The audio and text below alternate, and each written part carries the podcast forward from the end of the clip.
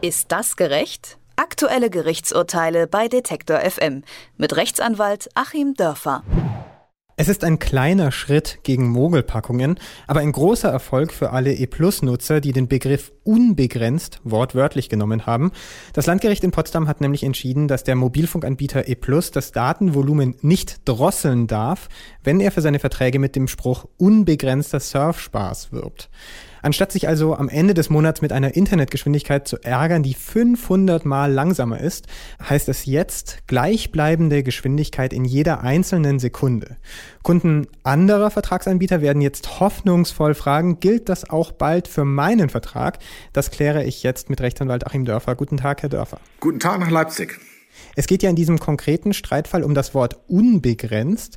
Also wenn man ohne Grenzen surfen darf, kann man sich dann auch darauf verlassen, dass das Surfen immer schnell ist. Also es könnte ja auch heißen, dass die Leitung nicht ganz gekappt wird und das wird sie ja nicht, sie wird ja nur gedrosselt. Genau mit dieser Frage hat sich auch das Landgericht Potsdam über zwei Seiten auseinandergesetzt und äh, hat da auch technische Erwägungen angestellt.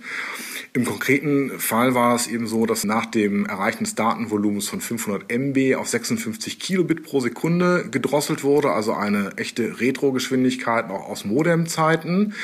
Und da hat das Gericht gesagt, bei den Anwendungen, die es heutzutage gibt, ist das praktisch wertlos. Die haben auch den Taschenrechner zur Rate gezogen und sind eben dazu gekommen, dass das ein winziges Prozentpünktelchen hinterm Komma ist der Geschwindigkeit, die ansonsten versprochen war und haben gesagt, unterm Strich ist das keine Geschwindigkeitsverringerung, sondern es ist eben null, was da zur Verfügung gestellt wird. Und wenn technisch im Grunde null zur Verfügung gestellt wird, dann ist es eben nicht mehr unbegrenzt, das Datenvolumen. War das eine irreführende Werbung oder waren die AGBs auch nicht in Ordnung? Es war beides. Es gab noch einen weiteren Teilbereich, wo die AGBs nicht in Ordnung waren, weil da irgendwelche Formulierungen nicht stimmten. Der Kernpunkt des Ganzen ist aber gewesen, dass eben der Bundesverband der Verbraucherzentralen abgemahnt hat, zunächst mal, also außergerichtlich E Plus aufgefordert hat, diese Vertragsbedingungen nicht mehr zu verwenden. E Plus hat sich daran nicht gehalten. Dann haben die Verbraucherzentralen geklagt und sie haben auf Unterlassung geklagt. Und das Landgericht Potsdam hat gesagt, ja, in der Tat, E Plus muss es unterlassen, mit dieser Aussage zu werben für diesen Tarif oder muss eben umgekehrt, wenn man diese Werbeaussage unbegrenzt und Flatrate tätigt, dann muss eben auch wirklich eine unbegrenzte Flatrate zur Verfügung stehen. Ist also der Begriff unbegrenzt ein gefährliches Werbeversprechen für Unternehmen? Der Begriff unbegrenzt hat sich hier als ganz gefährlich herausgestellt. Das ist natürlich so eine typische Trickserei. Man hat das oft im Bereich allgemeiner Geschäftsbedingungen, ob das nun Banken sind oder eben Mobilfunkdienstleister, dass man hier mit Formulierungen herumexperimentiert und auch mal guckt, wie weit man gehen kann, bis einem die Verbraucherzentralen auf die Finger hauen. Und das ist sozusagen eine Art sprachlicher Aushandlungsprozess, der hier passiert. Das Gericht hat aber etwas ganz Richtiges gemacht, was auch durchaus im Einklang ja mit den Grundprinzipien der Rechtsauslegung, mit den Grundprinzipien von Rechtspolitik und Rechtsphilosophie steht, dass man nämlich schon guckt, dass Worte, die im Alltagsgebrauch eine bestimmte Bedeutung haben, zunächst mal in juristischen Dokumenten auch so verstanden werden müssen. Also diese Tendenz von Unternehmen, das so schrittchenweise umzudefinieren und den Verbraucher damit zu überraschen, dem ist hier ein Riegel vorgeschoben worden und unbegrenzt hat eben im Alltagsgebrauch die Bedeutung, ich kann da so viel surfen und laden und tun und machen, wie ich will, immer mit der versprochenen Geschwindigkeit. Und genau diesen Alltagssprachgebrauch hat man hier gehalten.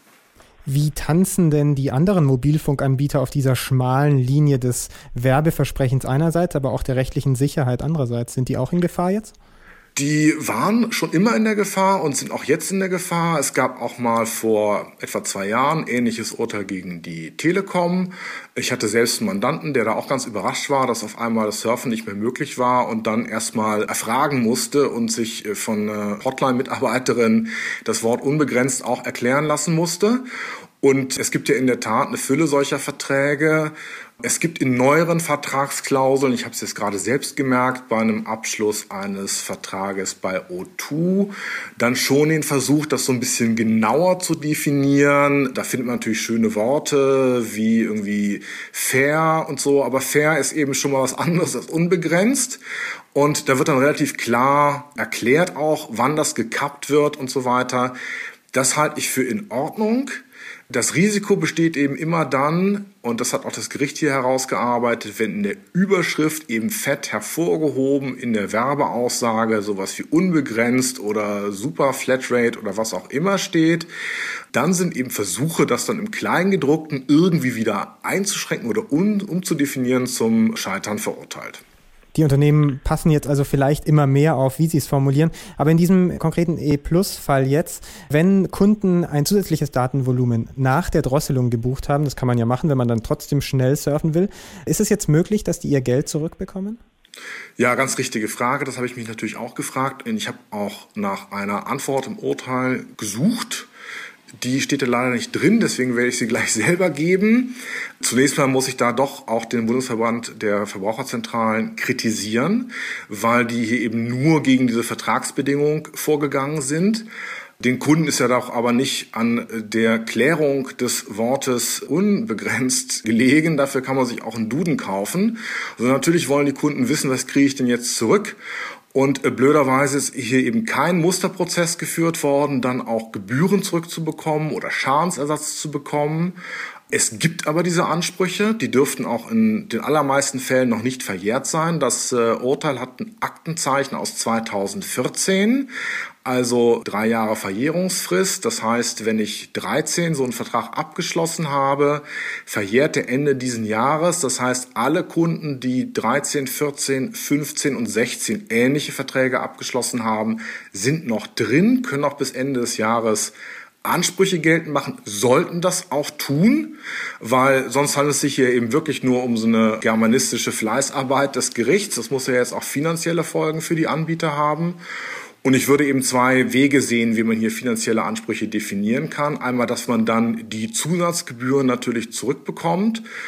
Oder wenn man eben keine Zusatzpakete gebucht hat und das Ganze wurde dann gekappt, muss man eben auf Minderung gehen und mal überlegen, wie viel ist denn das, was mir tatsächlich zur Verfügung gestellt wurde, im Vergleich zu einer echt unbegrenzten Flatrate wert. Und wenn ich da sozusagen ein Viertel weniger mit surfen konnte, als ich es gewollt hätte, kriege ich eben über den Daumen gesagt auch ein Viertel der Gebühren wieder zurück.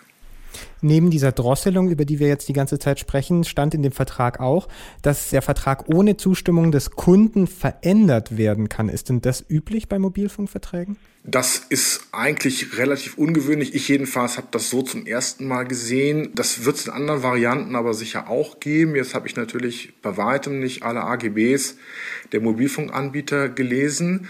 Und es ist zunächst mal nur sehr eingeschränkt möglich, weil ja ein Vertrag bedeutet, dass zwei Seiten sich auch einigen.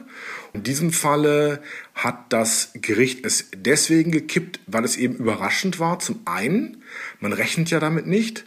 Und weil es eben zum anderen dazu geführt hat, dass ich bestimmte Leistungen gar nicht in Anspruch nehmen konnte, aber trotzdem an den Anbieter gebunden war.